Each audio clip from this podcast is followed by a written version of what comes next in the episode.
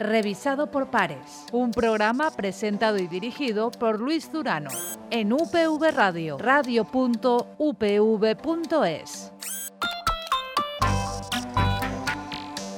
Hola y bienvenidos a una nueva edición de Revisado por Pares, este espacio de divulgación científica y de análisis eh, científico de UPV Radio y de Cuonda Radio. Hoy es 8 de marzo, hoy celebramos el Día Internacional de la Mujer, un día internacional que este año gira en torno a la igualdad de género hoy para un mañana sostenible. Este es el lema de la UNESCO para este 8M del 2022. Sin igualdad de género hoy, el futuro sostenible e igualitario seguirá estando fuera de nuestro alcance. Es el mensaje que, traslada la UNESCO. De ese mensaje y de otros muchos vamos a hablar a lo largo de, de, este programa y lo vamos a hacer con tres grandes amigos y amigas de esta casa y de quien nos habla en, concreto, a los que os presento a continuación. La primera de ellas es Puri García, investigadora del Departamento de Tecnología de Alimentos. Puri, muy buenas. Hola, buenas. Encantada de estar aquí contigo, Luis. Lo mismo, lo mismo, lo mismo digo. Bueno, y con Elena, por supuesto. A los que presento ya. Elena Pinilla es investigadora del Centro de Tecnología Nanofotónica. Elena, muy buenas. Muy buenas, encantada de estar aquí. Otra vez. Otra vez, efectivamente. Y comparte en el día de hoy este espacio Vicente Traver, director del Grupo Sabien del Instituto Itaca de nuestra universidad, de la Universidad Politécnica de Valencia. Vicente, muy buenas también y muchísimas gracias por, por participar en este nuevo revisado por pares. Bueno, muchas gracias a ti por la invitación y más en, un Día de la Mujer donde bueno, vamos a reivindicar el rol de la mujer desde diferentes roles, no solo desde el rol de la, o desde el puesto de la, de la mujer y gracias por contar de nuevo conmigo. A lo largo del programa, obviamente, vamos a hablar del rol, de la situación, el presente y futuro de, la mujer y de la igualdad de género en la ciencia. Pero primero, decíamos, eh, apuntábamos ese lema, ese eslogan de este año de, la UNESCO, decía que sin igualdad de género hoy el futuro sostenible e igualitario seguirá estando fuera de nuestro alcance.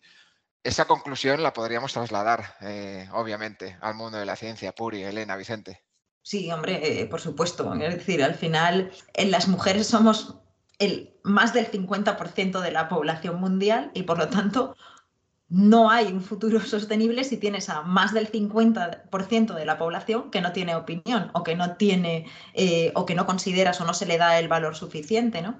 Entonces, en el mundo de la ciencia, afortunadamente, mm, las mujeres que, estamos tenemos opinión, evidentemente. Em, a veces, eh, según mi opinión, en, en, este caso, en mi opinión, eh, no estamos tan valoradas como el rol masculino en este caso, y eso yo creo que vamos a ir eh, viéndolo poco a poco a lo largo de la, charla. Pero bueno, evidentemente para que el, sistema sea sostenible tenemos que seguir garantizando que, somos iguales, es decir, que hay una igualdad y que, y que tenemos las mismas oportunidades. Yo al final creo que se trata de igualdad y de oportunidad, ¿no? Es decir, hay que y, esto es muy complicado y siempre que estoy en un foro de este tipo lo digo, si fuera fácil, no sería, no existiría el problema, ¿no? Por si fuera, si fuera fácil haber llegado a un consenso previamente, ¿no? Pero yo creo que debemos hacer un esfuerzo y también dentro de la universidad para reivindicar el papel que, tienen las, que, tenemos las mujeres dentro de la estructura, tanto a nivel científico como luego a nivel organizativo, ¿eh? porque esto yo creo que lo vamos a hablar más adelante. Es importante estar en el nivel organizativo. ¿Se ha avanzado, Elena, hacia la igualdad? Pues yo quiero pensar que sí. Ahora que tengo más contacto con, el alumnado eh, más joven y, yo siempre eh, en, física hay pocas chicas y en ingeniería. Eso es una cuestión en la que curiosamente, a pesar de tanto esfuerzo de estos últimos años, no se ha avanzado tanto. Entonces yo las cuento, ¿no? Las cuento con los dedos de, la, de una mano porque con eso normalmente me da. Sin embargo, cuando tú hablas con ellos y con ellas eh, lo que es la igualdad en la sociedad, a mí me da la sensación de que eh, el tema de conciliar en la familia entre chicos y chicas, yo creo que ellos tienen integrados en que sus padres y madres eh, van contribuyendo. Por lo menos no, no me parece que tengan la visión de la familia más tradicional que tengo yo. Yo creo que ellos ya sí que piensan. Sin embargo, sigue habiendo muy pocas chicas en ingenierías y, en las carreras de, ciencias fundamentales, ¿no? matemáticas, eh, física. Y es algo que yo no soy capaz de comprender. O sea, no, a pesar de que hemos hecho muchas jornadas, muchas políticas, muchas ahora campañas para, visibilizar el papel de las mujeres a lo largo de la historia en, la ciencia, las que, en las que estamos ahora. Eh, bueno, tú sabes mucho de esas campañas, Luis, porque has organizado muchas y muy exitosas y muy bonitas. Y, y no calan, no calan porque seguimos teniendo un goteo pequeño, incluso cada vez menos mujeres en, las ingenierías. Entonces, realmente es preocupante. Ahora, sí, perdón, perdona, Elena. Nada, eh, eh, eh, simplemente por destacar que al final en la universidad es el reflejo de, eso, ¿no? Porque es donde empiezan, donde empiezan a, venir, a pesar de que vamos a los colegios, a los institutos, ¿no? Esa, esos estudios que nos decían que eh, las diferencias empiezan en, las niñas desde edades tan tempranas, a los seis añitos, y vamos a los colegios, vamos a hacer charlas, vamos a aparecer en los libros, hay ya iniciativas en que aparezcamos en libros de textos, en revistas, en conferencias, y no, no funciona y yo realmente no sé qué pasa. Ahora hablaremos de, alguna de esas eh, campañas, incidiremos en, algunos eh, de los datos más, más recientes al, al respecto. Pero queríamos em, hablar también sobre un estudio publicado recientemente por, la FECIT, en el que se habla, en este caso, de la producción eh, científica, en Vicente. ¿Hay igualdad de género en esa producción científica, Vicente? En la experiencia propia y también a partir de, los datos. Uno, aporto. Eh, según este estudio, el 48% de la producción, en el 48% de la producción científica española, hay una mujer firmante de la publicación, pero solo un 20% de las investigadoras lideran las eh, publicaciones. Esta, esta, conclusión es muy pareja a, esa brecha que muchas veces eh, hablamos o de la que muchas veces hablamos de, los escalones superiores, va reduciéndose la presencia femenina. es una analogía total, ¿no? Sí, sí, este bueno, totalmente de, acuerdo y bueno, antes que nada debo agradecer eh, la, invitación a estar eh, aquí y, además de esos datos, algún dato de los que nos hace estar eh, preocupados, ¿no? hace unos, unos años, por ejemplo, en ingeniería de telecomunicación casi llegamos a ser el 50%, estamos hablando 45-55 mujeres, mujeres, hombres. Esto se ha disminuido, ¿no? Estamos hablando de que más allá de todas las campañas o las iniciativas, estamos ahora mismo en un entorno 30, 70, en ocasiones 75 o 25. Y, no es porque en otros países más eh, desarrollados, podríamos decir, en Austria o en otros países, la cosa sea diferente. Con lo cual, lo primero, y más allá de que sea un tema ah, preocupante, a nivel de la incorporación de personal de, mujeres a estas carreras científicas o a estas carreras STEM, es algo que no podemos atribuir solo a un sentimiento de culpa español, sino que es algo que está pasando en nuestras sociedades, independientemente de que no vale para quedarnos quietos, ¿no? Que hemos de estar actuando, ¿no? Y sobre lo que comentas, yo quisiera La producción científica está masculinizada, perdona. Sí, sí, y, eh, sobre eso, eh, sobre lo que tú, has hecho, yo quisiera eh, pensar que más allá de que cada vez se están incorporando más mujeres, todavía eh, e-, ese liderazgo, ese encabezamiento todavía por el, por el tiempo, eh, porque todavía se están retirando esos grandes popes que todavía con 70 años todavía están insistiendo en firmar como primer autor todos esos grandes eh, artículos o, primeros artículos, cuando al final decir, oye, mira, ya no me hace falta como, como mérito. O sea, ahí también veo que posiblemente con el tiempo y con el tiempo y con una mayor generosidad que yo creo que sí que se está dando en las generaciones futuras, es, ese 20% va, va, a, va a aumentar pero sí, a día de hoy eh, también totalmente de acuerdo con esa eh, masculinización de la, de, la, eh, de la publicación científica y de la, de la producción científica. Sí, sí, totalmente de acuerdo.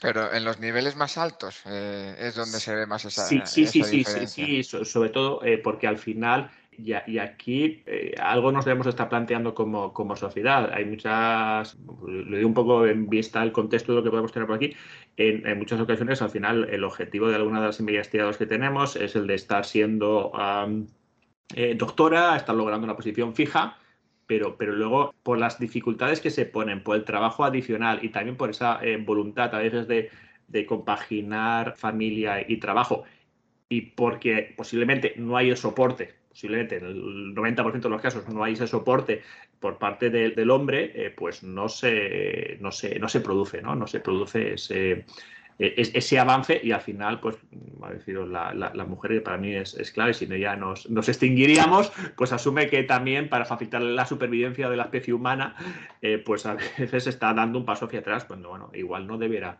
no debiera, no debiera serlo, ¿no? Yo siempre digo que ojalá yo estaría encantado de que mi mujer me, me jubilara, ¿no? Que yo me quedara haciendo las carreras de casa y que ella estuviera haciendo, pero es complicado, es, es complicado y sobre todo en los, en los roles, eh, en las posiciones más, eh, más altas, a nivel, bueno, basta verlo de catedráticos, ¿no? Y, ojo, y, por lo que estamos diciendo, y antes eh, en, privado estábamos comentando, y en ocasiones es, un problema con el, el tema de, género y tenemos que estar cuidando la, equidad, pero eh, a día de hoy, por ejemplo, hemos de, bueno, eh, agradecer que a día de hoy, por ejemplo, tenemos una, una, la primera mujer de nuestro departamento de Ingeniería Electrónica catedrática, que es Beatriz Trenor. Pues bueno, el, el hecho de ser la primera y única mujer catedrática de Ingeniería Electrónica y de las muy poquitas que hay en España, va a hacer que prácticamente a día de hoy la estén llamando para todas las plazas del mundo mundial sobre ingeniería electrónica, lo cual no es algo agradable o, de, buen gusto, con lo cual, con toda la ilusión de ser catedrática, a veces dices, si, si, eso va a implicar más viajes, más carga, porque quieren visibilizarme más como mujer ahí,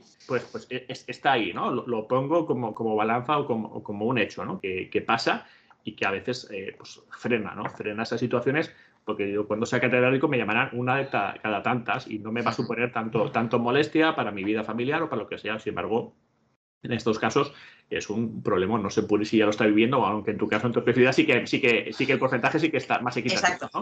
Yo afortunadamente vivo, vivo en un área en la que somos muchas, somos muchas mujeres y además muchas catedráticas y, bueno, al final ese tipo de cosas no se ven, pero soy consciente de que muchas compañeras eh, lo dicen, ¿no? Al final, el hecho de ser tan pocas en un, en un área, eh, lo que hace es que, claro, la obligatoriedad, que está bien, ¿eh? que no la critico en absoluto, al contrario, estoy a favor de ella, la obligatoriedad de que en los comités de preparación, o sea, de mm, eh, plazas para la promoción o en los comités de eh, valoración de cualquier cosa, pues al final hayan mujeres, pero claro, cuando tienes una mujer catedrática de una determinada edad o muy pocas mujeres, pues al final son siempre las mismas. Esto lo que quiere decir es que tendríamos que tener sistemas de valoración del trabajo que a lo mejor, y, igual es un poco polémico, ¿no? Pero que a lo mejor sea distinto para unos y para otras. Porque, o que tenga, o que tenga una, una, balanza que trate de equilibrar de alguna manera, porque a esta compañera tuya que ha sido ahora catedrática probablemente le habrá costado mucho más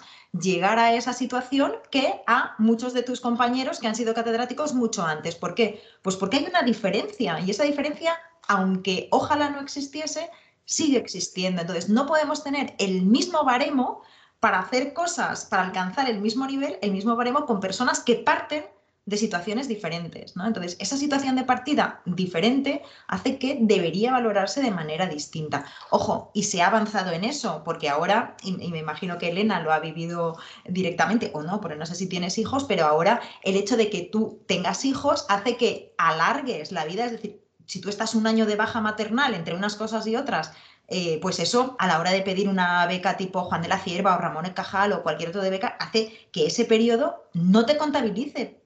Pero ¿no? Mm, está, todavía por, mejorar, ¿eh? Lo que hace es que te alarga, te alarga, te alarga. el tiempo para poderla pedir, pero si tú tienes tu beca, no te alargan la beca. No, no, no, la beca es para pedirla, no para tenerla. Claro, para pedirla. Si tú tienes una beca de dos años y estás un año de baja porque claro, puede ser madre y tener una maternidad feliz y normal, o puede ser madre y tener dificultades, porque yo lo he vivido. ¿vale?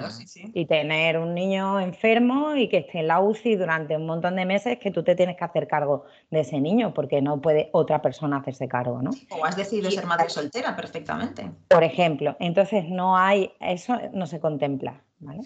Y lo peor no es que ya no te ayude el propio sistema científico, porque mi, pareja, mi marido, mm, no tiene ningún problema eh, con que yo eh, haga mis horarios o mis estancias o, lo que sea, sobre todo en la etapa postdoctoral, que es donde te, te suele coincidir ¿no? la época de la maternidad con las estancias.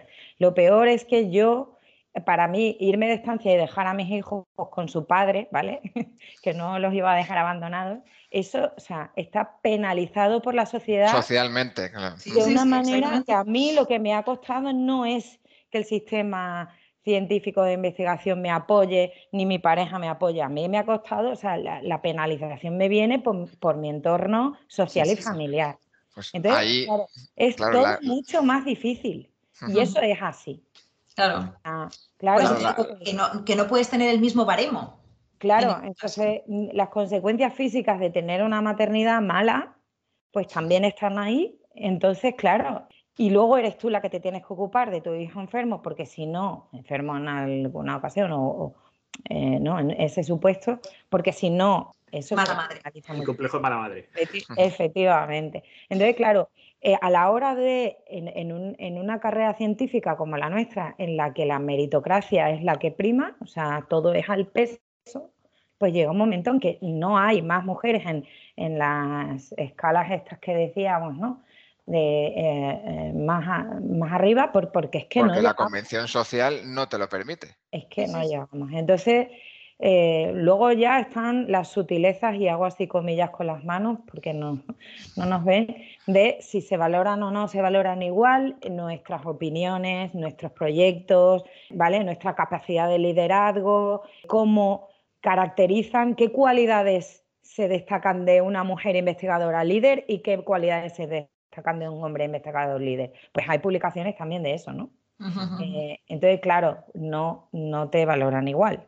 Y claro, entonces, para liderar proyectos, para ser un líder, para ser catedrático, para ser IP de un proyecto, para ser el último de la lista de autores, que se supone que es el eh, o la directora del grupo, pues hay que pasar por todas esas barreras que como dice Puri, pues eh, igual habría que hacer eh, adaptaciones, digámoslo de, de, alguna manera, porque nosotras lo tenemos más difícil y eso es así, No solamente de manera interna, sino que luego la sociedad nos acompaña.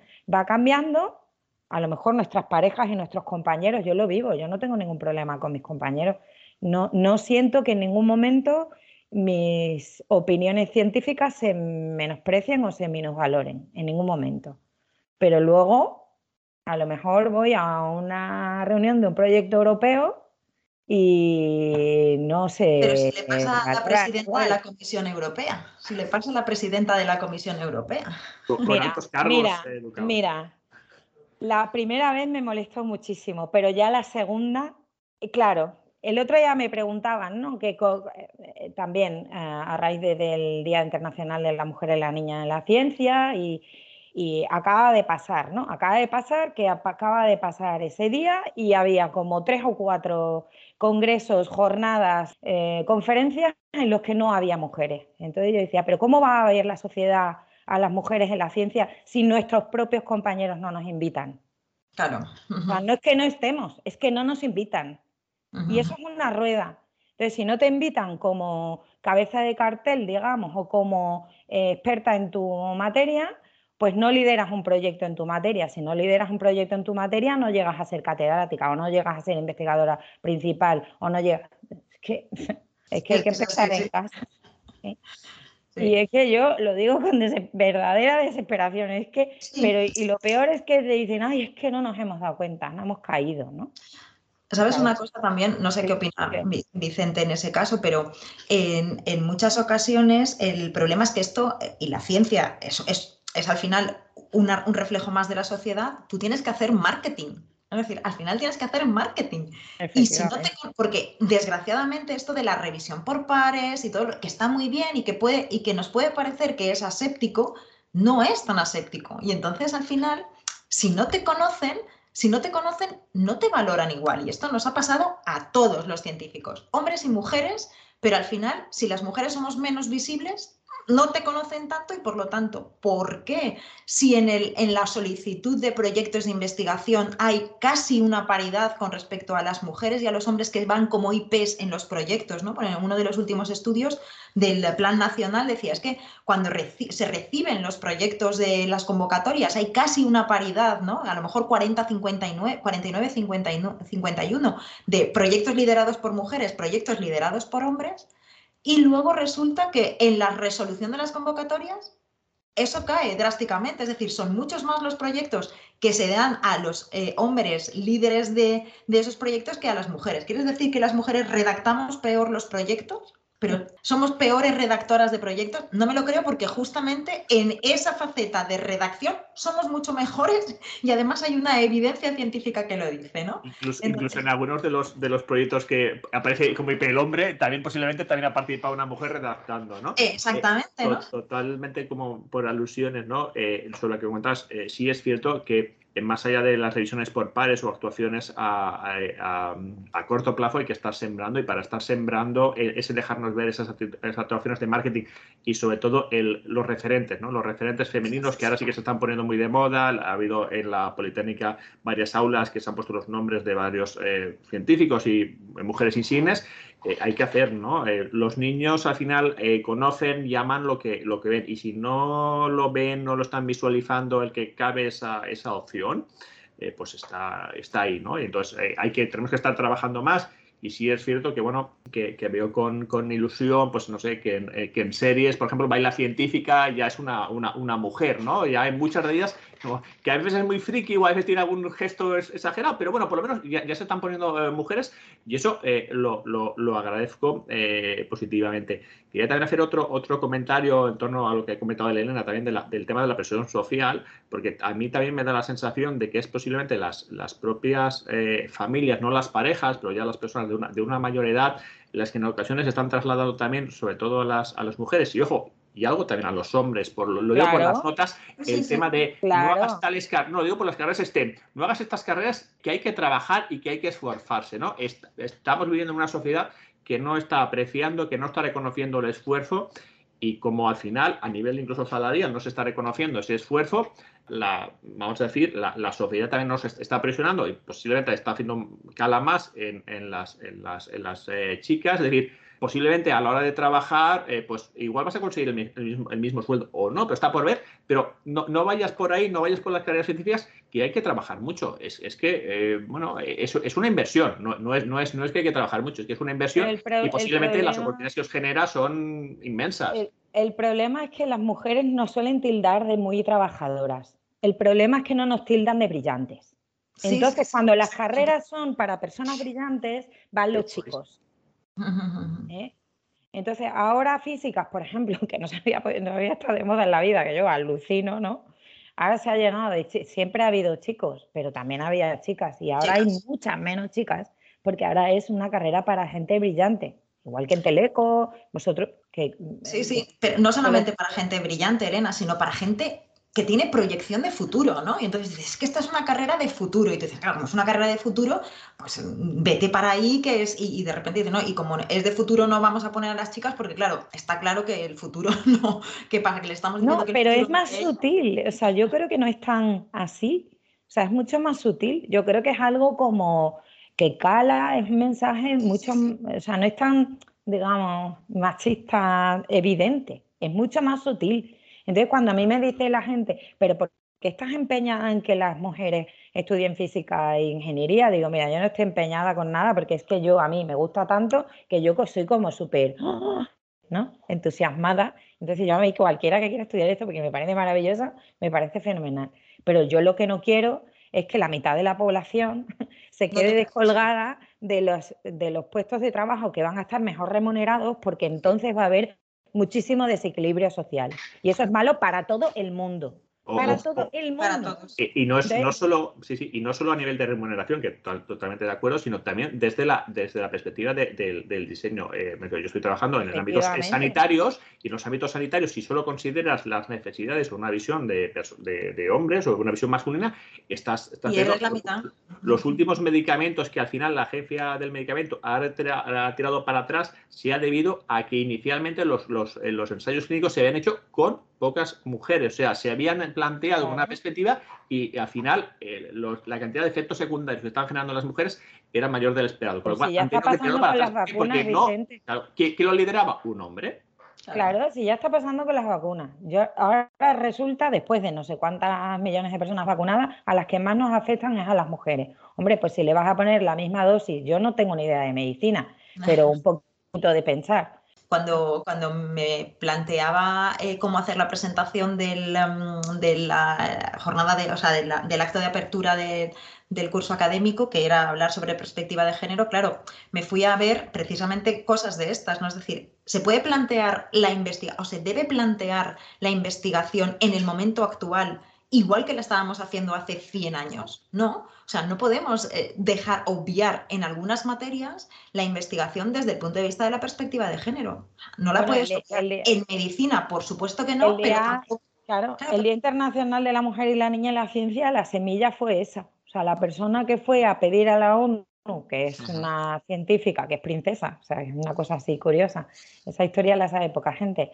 Esta señora se fue a hacer el doctorado a Reino Unido en temas de, investigación relacionadas con la biomedicina y se dio cuenta de dos cosas, que no le pagaban igual que a sus colegas hombres, a pesar de ser princesa, que yo, pero bueno, ella se merecía su sueldo, me imagino, que querría que se lo pagaran como toca, y que no se estaba teniendo en cuenta eh, la diferencia entre hombres y mujeres a la hora de diseñar medicamentos o de, o de hacer estudios científicos para, para diseñar medicamentos. Entonces ella se, salió de ahí, se montó una super organización para, para, reivindicar eso y se fue a la ONU a reivindicar que hacía falta un Día Internacional de la Niña y la Mujer en la Ciencia para tener en cuenta eh, esas cosas, ¿no?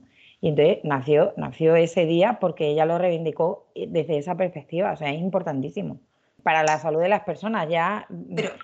y para el diseño, ¿no? Lo que decía Vicente, ¿no? Para el diseño de la tecnología y el diseño de, de la sanidad pública y el diseño de todo, la, ahí, ahí enlazaríamos con el, mañana sostenible, ¿no? O sea, ¿qué tiene que ver el futuro sostenible con que se tengan en cuenta las mujeres? Pues ahí, ¿no? Claro, todo lo que tiene que ver con ergonomía, pero con ergonomía no solamente en, el, en, lo, en lo, físico, ¿no? O, en, el, mobiliario, que al final uno parece. No, no, ergonomía en cualquier, en cualquier tipo, ¿no? Eh, a la hora del el bienestar en el, bienestar laboral, el bienestar en cualquier situación es diferente entre hombres y mujeres. Y eso, si no lo miras desde una perspectiva de la investigación, pues al final estás perdiendo la mitad de la población con respecto al, a cualquier resultado. Con lo que los resultados científicos que están obteniendo están viciados de base y entonces estamos haciendo una investigación científica que tiene en la base del diseño ya un error eh, eh, de partida, ¿no? Y entonces al final, pues, pues, los resultados son inválidos o pueden resultar inválidos. Y te das cuenta al cabo de 50 años, como en el caso del infarto, ¿no? Que dices, es que estamos todavía con los protocolos de infarto, cuando en realidad las diferencias son sustanciales entre los síntomas que tiene un hombre y los síntomas que tiene una mujer. Y en los hospitales todavía se siguen utilizando los mismos protocolos, ¿no? Y dices, pero vamos a ver, cuando ya está evidenciado que eso es diferente, todavía preguntas a una mujer que entra con un dolor, le duele el pecho, el brazo izquierdo, pero si es que eso ya se sabe que no es así, ¿no? Cambia los protocolos de una vez. Y sí, y, todavía te dicen que es que a ver si es que vas a estar nerviosita por algo. Claro, sí, sí, ¿no? Entonces dicen, no, te has sentado mal algo y por eso te duele el estómago. No, o, que, o sea, esto es de los nervios, ¿no? De, tu, tu somático y todo, ¿no? Y eso, o sea, eso le pasa a gente cercana eh, todavía y dices, yo de verdad todavía voy a tener que pedir que me hagan casito, que igual mm, me encuentro mal por algo. No, porque Pero detrás de todo ello, Elena, eh, Vicente y, Puri, hay un componente, y volvemos a lo mismo, lo comentabas al principio, Puri, hablando de, de la baremación, cuando hay un componente estrictamente social y de no evolución, por tanto. Sí, y comentabas, Elena, decías, yo, yo soy, soy optimista porque, porque veo a los chavales más, eh, más jóvenes y, y, ahí sí que sí que sí, que percibes cambio. Pero después, a la hora de, por lo que estáis comentando, ese, ese cambio, hay un momento en el que se para. Pero fíjate, e-, Elena puede, perdona que, que coja la palabra, Elena puede sentirse optimista y percibir el cambio porque ahora está trabajando más con los alumnos y tal, pero es que estamos en una burbuja. Es decir, nuestros alumnos son unos alumnos que están en una burbuja. A nosotros, eh, mis hermanas, por ejemplo, mis hermanas, mis hermanas y mi hermano, que son eh, profesores de secundaria, siempre me dicen, es que a vosotros os llega lo mejor, ¿no? Porque claro, es la gente que ya tiene un determinado interés, que luego eso también habría que matizarlo, ¿eh? porque nos llega ya al final un pool de todo pero al final nosotros tenemos una burbuja de gente y en esa burbuja en la universidad con nuestros alumnos, pues, pues sí, al final dices, sí, parece que mm, si yo les pregunto sobre algunas cosas, pues mm, me digan, yo por ejemplo ahora estoy muy implicada en, tratar de hacer un estudio sobre estereotipos de género en la alimentación, ¿no? Porque parece que haya alimentos de chicos y alimentos de chicas y dices, no, no, yo pregunto sobre un bistec y me van a decir que lo mismo se lo come un chico que se lo come una chica, mm, me lo van a decir pero si yo hago un estudio así un poco como de sensación implícita, esto de vamos a marearte un poco a ver qué es lo que sale, yo estoy segura que en ese trabajo van a salir cosas que todavía tenemos ese, ese, estereotipo. Y estamos hablando de alumnos universitarios, con lo cual bájate a un escalón un poquito más abajo. Mm, e, esos estereotipos... Eso sí te lo compro, porque encima yo soy extremeña y también tengo una hermana profesora de secundaria en Extremadura, ¿no? Y es verdad, cuando hablamos de eh, machismo o, por ejemplo, de diferencia salarial y tal, y aquí, aquí en mi centro, ¿no? Y, hablamos, investigadores, investigadoras más o menos de mi edad y tal, me dicen, hombre, no, Elena, eso ya no hay, ¿no? Y yo digo, oye, no, vete a un pueblito de Extremadura y pregúntale a las niñas y a los niños que quieren estudiar. Espérate. Eh, que eso mm, es, y estamos en el mismo país, en el mismo año, con la misma eh, estructura social, o sea, las mismas oportunidades se supone. Mm, vete a un pueblito por ahí del sur de Badajoz a ver qué te dice la gente, ¿no? pues no es igual. Ahora vamos a hablar de, esas cifras también. Sí, Vicente, perdona. Sí, no, estando de acuerdo con lo que estáis diciendo. Dos, dos, dos anécdotas también un poco para igual pues poner en, valor lo que estáis eh, diciendo y que se va y que se va evolucionando. ¿no? Este domingo eh, yo me pedí un, un cremaet y, bueno, y mi mujer se, se había pedido un té el camarero preguntó para quién era el cremaet, lo cual, vamos, y, le di muchas gracias. O sea, estoy hablando de camarero en un pueblo y de 55, 60 años. No estoy hablando de una persona joven. Con lo cual, me llenó de ilusión y se lo agradecí mi mujer eh, también, lo, cual es positivo, ¿no? Y luego, un, aspecto para la, para la, reflexión es que eh, ahora mismo tengo hijos en edad eh, escolar y cuando hacen los trabajos en equipo, mayoritariamente los están haciendo y son equipos mixtos. Y sin embargo, yo en la universidad les invito a que hagan trabajos en equipo y mayoritariamente hay una división de géneros. Yo no sé cuándo hacen un clic y está totalmente de acuerdo con que estamos con lo mejor fito, que sin llegar al tema del elitismo, pero algo está pasando por, a mitad. Porque ¿por qué están juntándose también no es lo mismo, pero es que también no es lo mismo cuando en el aula hay el mismo número de chicos y de chicas, es más fácil que sean los grupos mixtos. Cuando en el aula hay 50 chicos y 3 chicas, se juntan las tres chicas. dice que no. Claro, en mi caso es justamente al contrario. O sea, en tecnología yo doy clase en tecnología de alimentos y tecnología de alimentos mm, podemos tener a lo mejor, eh, no sé, un 70% chicas y un 30% chicos. Es decir, que es una carrera a lo mejor más feminizada. Y los grupos son de chicos con chicos y de chicas con chicas. Pero por eso, porque hay diferencia. Cuando es 50-50 yo creo que se juntan más. Pero, te es verdad que debe de haber un gap entre primaria y la universidad, que es ahí donde se gesta la diferencia. También algo debe de tener en cuenta la adolescencia, ¿no? Algo, algo, o sea, tampoco podemos eh, eh, olvidarnos de la naturaleza y de que empiezan a... O sea, ya, que, ya que hablas de adolescentes, Elena, em, me sirve para introducir el siguiente dato y vamos a retomar en parte algunas de las ideas que comentábamos también hace, hace un momentín. En este caso nos vamos a otra universidad, a un estudio elaborado por otra universidad, que es la Universidad Camilo José Cela. Solo el 16,3% de los adolescentes en nuestro país de 15 años, según este estudio, planea dedicarse profesionalmente a carreras STEM. Y de ellos, estamos hablando de un 16,3%, ¿eh? pero es que de ellos solo el 4,2% son, son chicas. ¿Qué está fallando? ¿Qué está fallando en primer lugar con ese 16,3%? Yo creo que ahí voy a tomar la palabra, pero es que la clave la ha dicho Vicente hace un rato.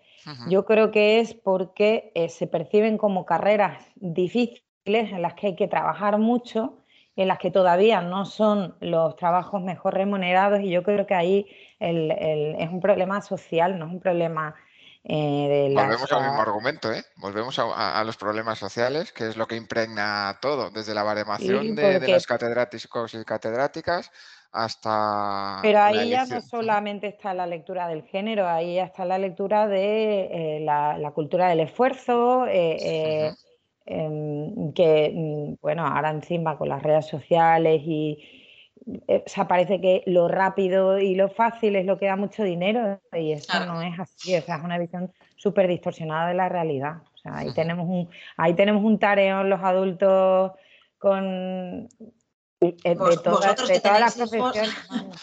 vosotros tres que tenéis hijos tenéis ahí mucho mucho que decir, porque la verdad es eso, que es un problema, es un problema social porque además hay, yo creo, dos causas, o sea, dos, em, dos factores importantes. Por un lado, el, hecho de el nivel de exigencia, es decir, si algo me exige mucho, ostras, perdona, yo es que esto es mucho trabajo y, no me voy a meter ahí porque es mucho trabajo. Y luego también es que es el escaso nivel de frustración, de frustración que tiene la gente, ¿no? Es decir, es que además tampoco quiero que me salga mal, ¿no? Y como no quiero que me salga mal... De aceptación del fracaso. Claro, claro. La sobreprotección, los padres estamos en ocasiones sobreprotegiendo a los, a los niños y no queremos primero que, fracasen y pensamos que hay más opciones de fracaso.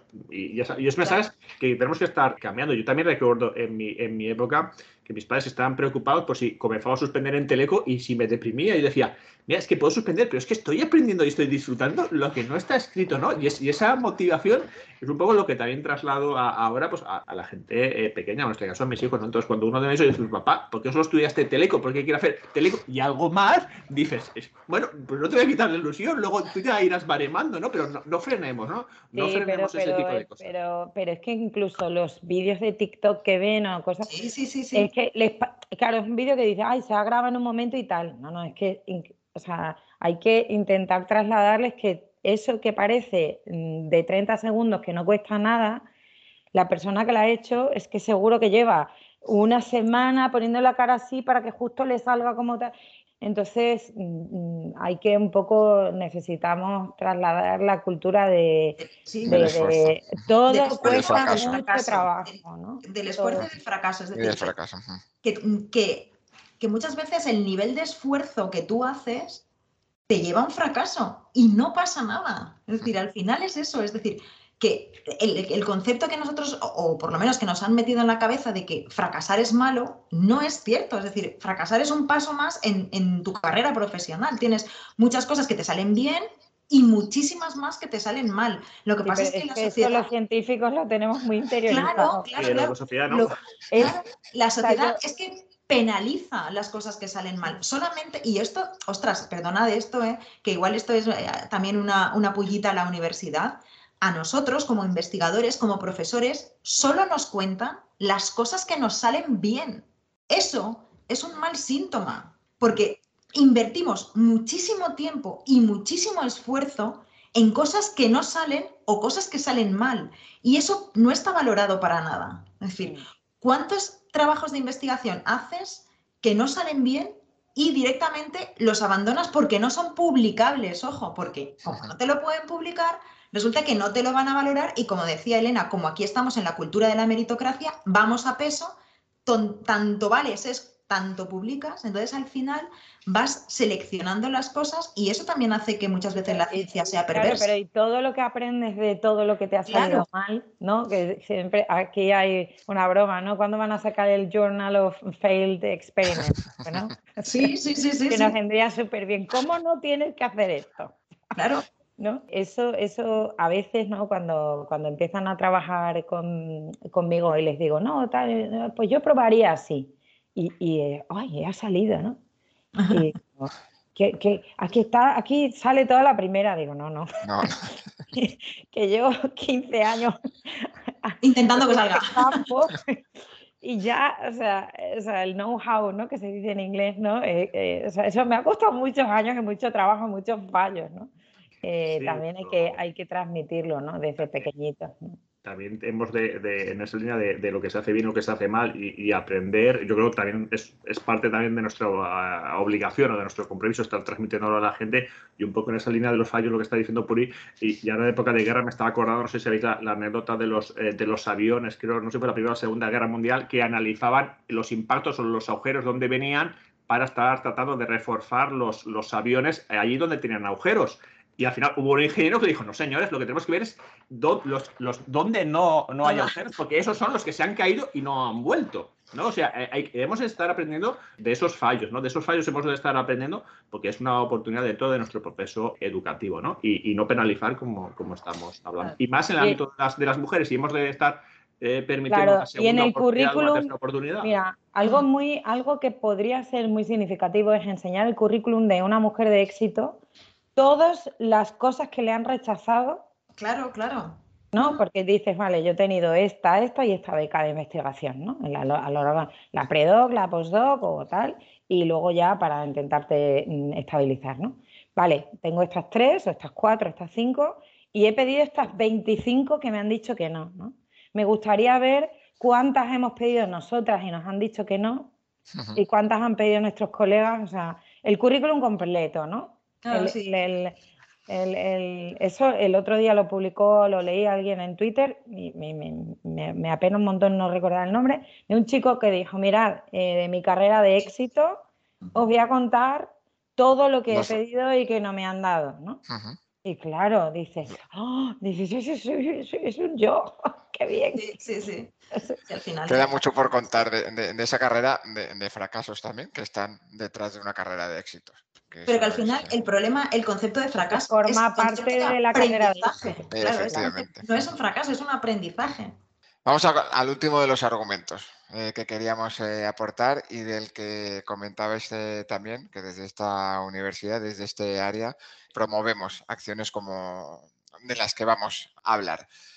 Os preguntaba que cuáles fueron, son las causas. Hemos hablado de, algunas. Las causas, en este caso, vinculadas a, esos números en las carreras eh, STEM.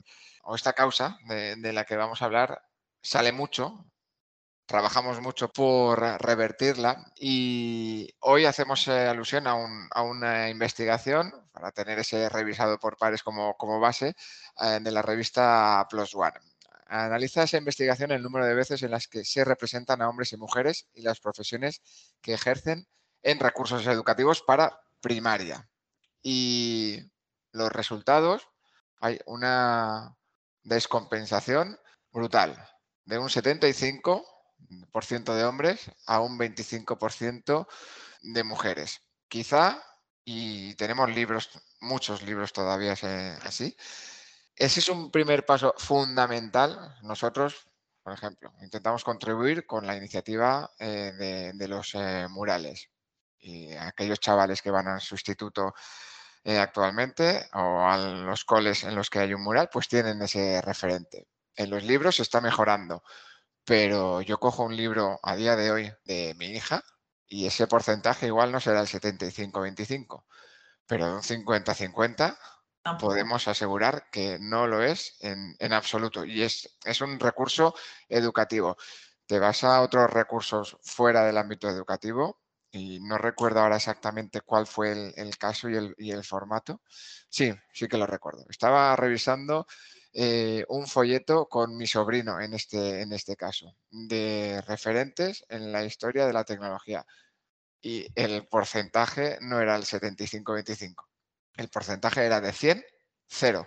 Entonces, podemos hablar mucho de, de los, de, la carrera científica, y, pero como no se trabaje directamente esto, ese gap del que hablábamos de, primaria, o sea, no es que sea así, es que cada vez se va a hacer más grande. Y en este caso, constatado, tenemos eh, por, ese, por ese estudio, aunque es verdad que no hace falta eh, un, un, estudio que lo, que lo constate porque lo constata la propia realidad. ¿Cómo? Luchamos contra eso, Elena, Vicente, Puri. Pues para empezar, las El personas 11F, el que- movimiento que 11F hace muchísimo. Sí, pero bueno, eh, ya eh, eh, viene un poco a, a lo que comentaba antes de quién organiza mm, jornadas y no cae que no hay mujeres. Pues quien organiza ese folleto o quien diseña ese libro es que no cae que no hay mujeres. Pues bueno, igual nos tenemos que esculturizar los propios adultos y profesionales eh, de todas las áreas profesionales que tenemos que tener en cuenta a la hora de diseñar los recursos educativos en que hay que mostrar hombres y mujeres de manera más paritaria. Ya, si hablamos de cualquier profesión, sin, sin destacar algún referente, ya no te digo hacer una lista de eh, tecnólogos o tecnólogas en la historia, sino simplemente ejempli- eh, ejemplizar, ¿cómo se dice? Ejemplificar. Ejem- Ejemplificar. A un abogado o una abogada, a una piloto de avión o a, a una científica o a un científico, pues poner mm, figuras de, de- de hombres y mujeres, ¿no?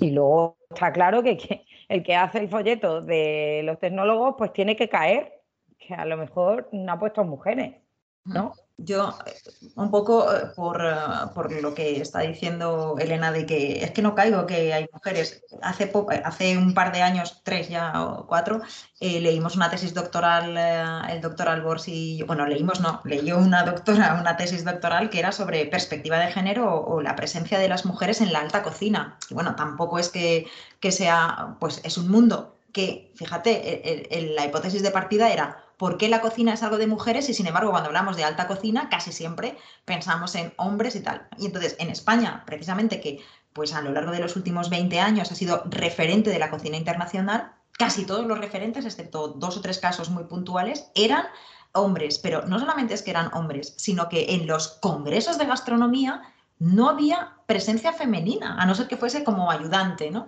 Y entonces, eh, pues hubo un movimiento que se llama Mujeres en Gastronomía que han decidido que si no hay en cualquiera de las mesas eh, una mujer, eh, o, por lo menos, por lo menos una, pero lo ideal sería una paridad entre hombres y mujeres en ese mundo que es muy también de mujeres, pues que no van y, y no, y no van a los congresos, no van a los eso- congresos es- y te pierdes pasa- el 50% de la población que no va a tus Y, congresos. y- y eso pasa en enfermería, ¿no? Eh, exactamente. los médicos y las enfermeras que hemos escuchado durante toda la pandemia constantemente. Y luego el- el- los representantes de los colegios de enfermería o las personas que van a congresos de enfermería, de jefes de planta, y son señores. Y es una, y es una profesión en el que se entiende que cuando dices enfermeras, pues estás incluyendo a, a los hombres que Sí. están de manera minoritaria, ¿no?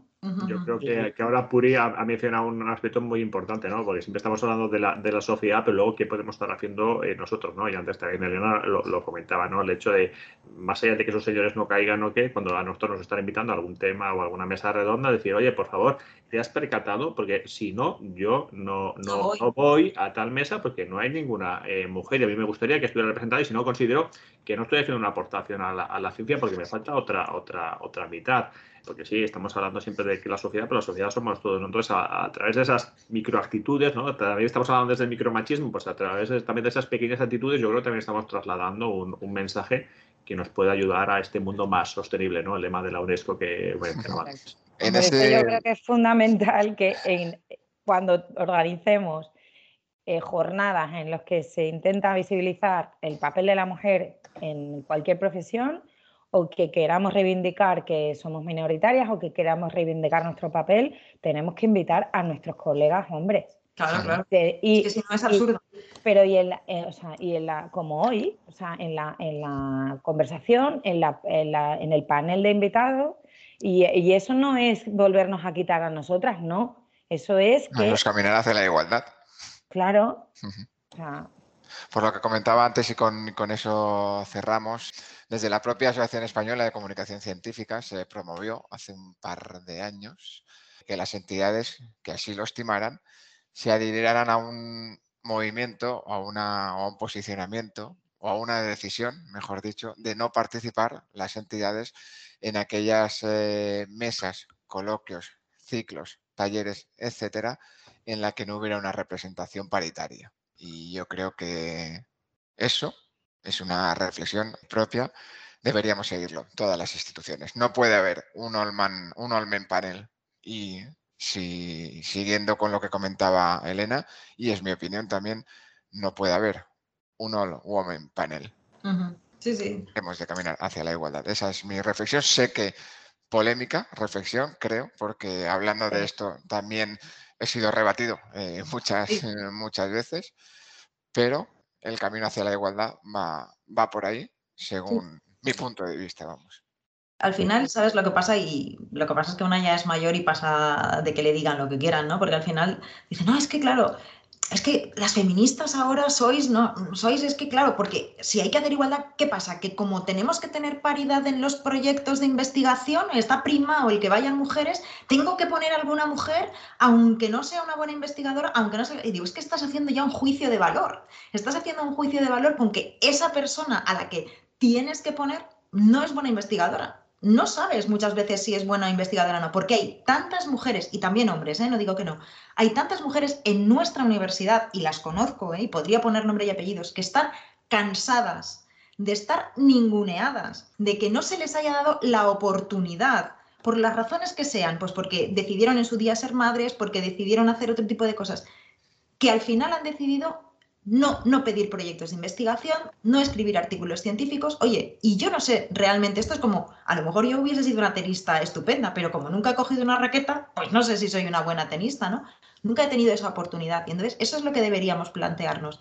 Si existen las cuotas hoy por hoy, a lo mejor esto es una reivindicación, sí, quizá muy feminista, ¿no? Si, si hemos tenido que llegar a que legalmente existan las cuotas, es porque como sociedad hemos fallado hemos fallado en el hecho de que no hemos dado las mismas oportunidades a las personas que forman parte de nuestra sociedad.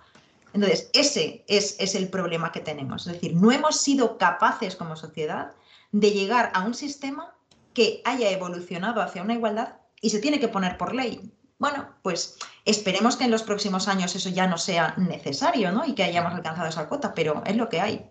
Y yo además añadiría que reivindico el derecho a la mediocridad. ¿Vale? también. no tener que ser una fuera de serie y una super mega mm, científica que tienes un, currículum tan espectacular que ya te tienen que invitar. ¿Sabes? O sea, que, el mundo está hecho de personas muy diversas, que los equipos de personas son muy diversos y no, o sea, hay un líder o una líder o lideresa y el resto del equipo también pueden ser hombres y mujeres y no, eh, no, tener que ser, tener un premio Nobel para salir en los libros. y, para ser referente, es decir, es que al final buscamos referentes que tengan, ostras, que sean la, leche, ¿no? Pero los referentes, ostras, perdona, mi madre es mi referente y te aseguro que no ganará un premio Nobel nunca, ¿sabes? Pero es una mujer, ostras, ahí de tres pares de narices, ¿eh? y entonces esas cosas también hay que reivindicarlas. Somos muchas investigadoras que teniendo un perfil de lo más normal, podemos ser referentes para muchas mujeres y para muchos hombres también. ¿eh? Es decir, no solamente las mujeres deben ser referentes para mujeres, sino también las mujeres deberíamos ser referentes para los hombres. Es ahí cuando hubiésemos ganado, cuando habríamos ganado la partida. Y caminado hacia esa igualdad. Vicente, Elena, Furi, muchísimas gracias por haber compartido este extenso revisado por, por pares, pero yo creo que que ha merecido muy mucho la pena en este 8M de este 2022. Ha habido argumentos más positivos, más negativos, más optimistas, menos eh, optimistas. Si tuviera que resumir o si tuviéramos que resumir, yo creo que avanzar se ha avanzado. Creo que obviamente queda muchísimo camino por, por hacer, quedan muchísimos referentes por, por descubrir y no hace falta, como decía Puri, que sean top eh, a nivel mundial. Mi madre también es mi referente. Es algo muy, muy sencillo de, entender. Pero en el ámbito de la ciencia yo creo que queda bastante camino por, por, recorrer, bastante camino por recorrer en este, en este, en este sentido. Desde nuestra universidad intentamos, o desde nuestra área, o desde nuestra persona, intentamos avanzar hacia esa igualdad. Vosotros sois ejemplos también en, ese, en ese avance, así que muchísimas gracias por haber compartido este espacio de casi una hora de, duración, y seguiremos hablando de avances y de retrocesos, de resultados y de fracasos también, que en esos fracasos está la clave de, nuestro éxito, al fin y al cabo. muchas, muchas gracias, un placer. Un placer, muchas gracias. Pues hasta aquí, como decimos, este especial revisado por pares en el 8M, un programa que como siempre ha contado con la colaboración de la Fundación Española para la Ciencia y la Tecnología del Ministerio de Ciencia e Innovación. Hasta una próxima entrega. Felices.